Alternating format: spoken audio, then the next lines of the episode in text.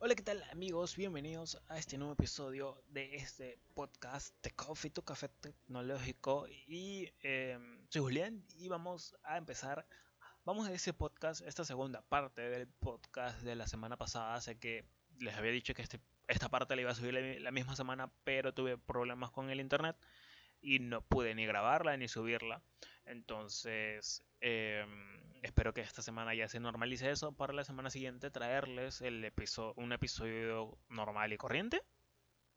Este podcast únicamente, esta segunda parte la voy a dedicar únicamente a dos temas, como lo son el Call of Duty Mobile y el Google Pixel 4.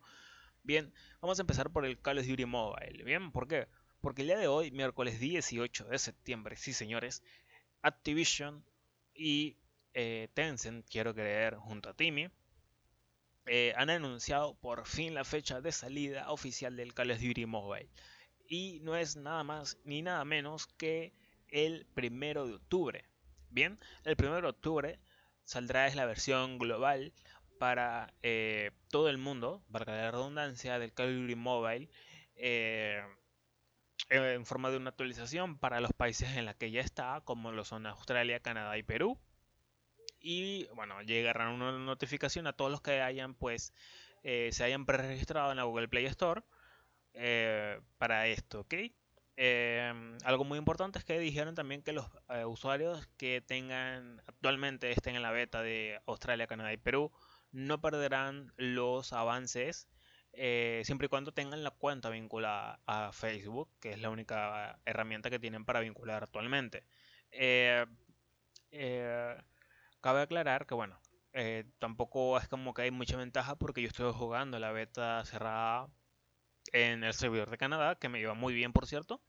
Y estaba bastante equilibrado todo. Ahí me gustaría saber si, si piensan implementar un sistema anti-hackers, ya que si en algunos momentos eh, había gente muy eh, mentirosa, por así decirlo, bien, que te mataba, tú no sabes ni cómo.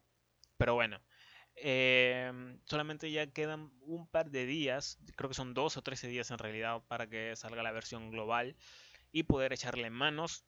Em, lo que se estima llegará con esta versión global también es mucho contenido, demasiado contenido adicional que no está en actual beta. Y vamos desde nuevos mapas, nuevos personajes, nuevas armas, nuevos eh, modos de juego, ya que el modo zombie no está activado al momento. Simplemente esperemos que el 1 de octubre con la actualización y el lanzamiento global sea el modo zombie activado.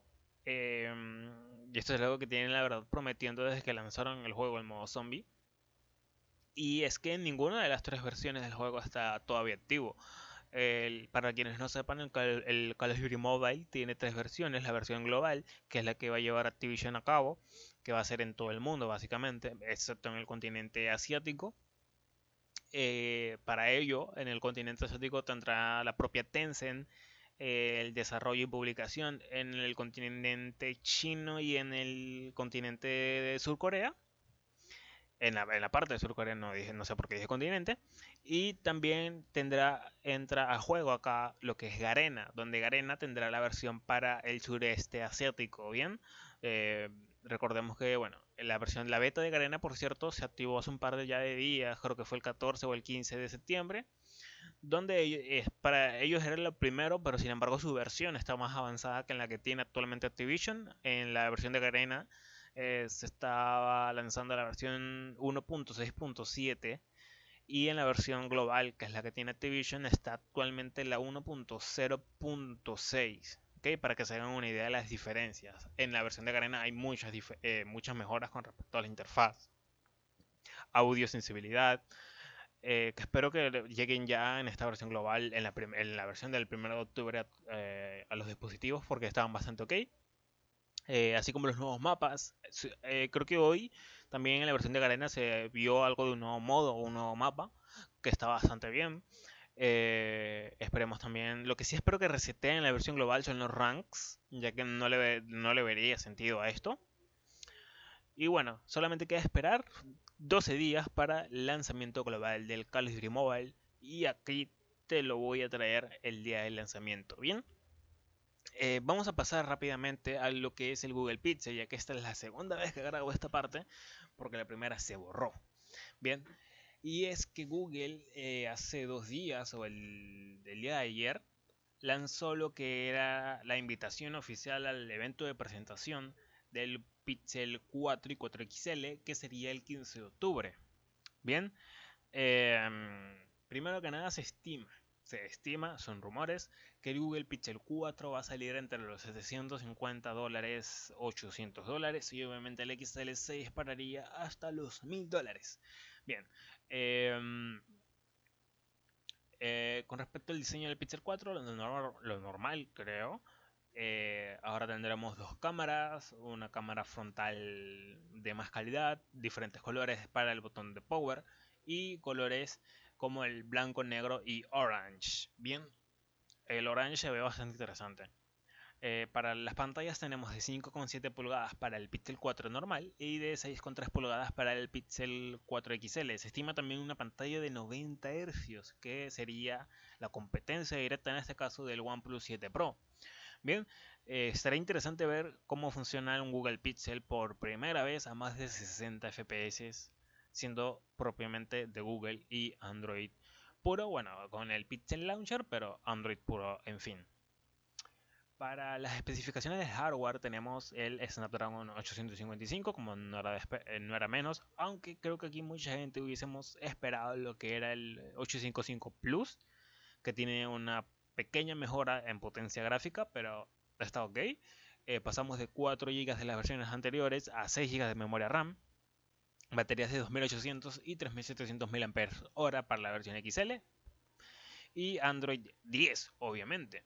Em, para las cámaras tenemos ahora tenemos dos cámaras traseras. Eh, creo que esto es obvio si han visto algunas de las filtraciones que ya ha habido.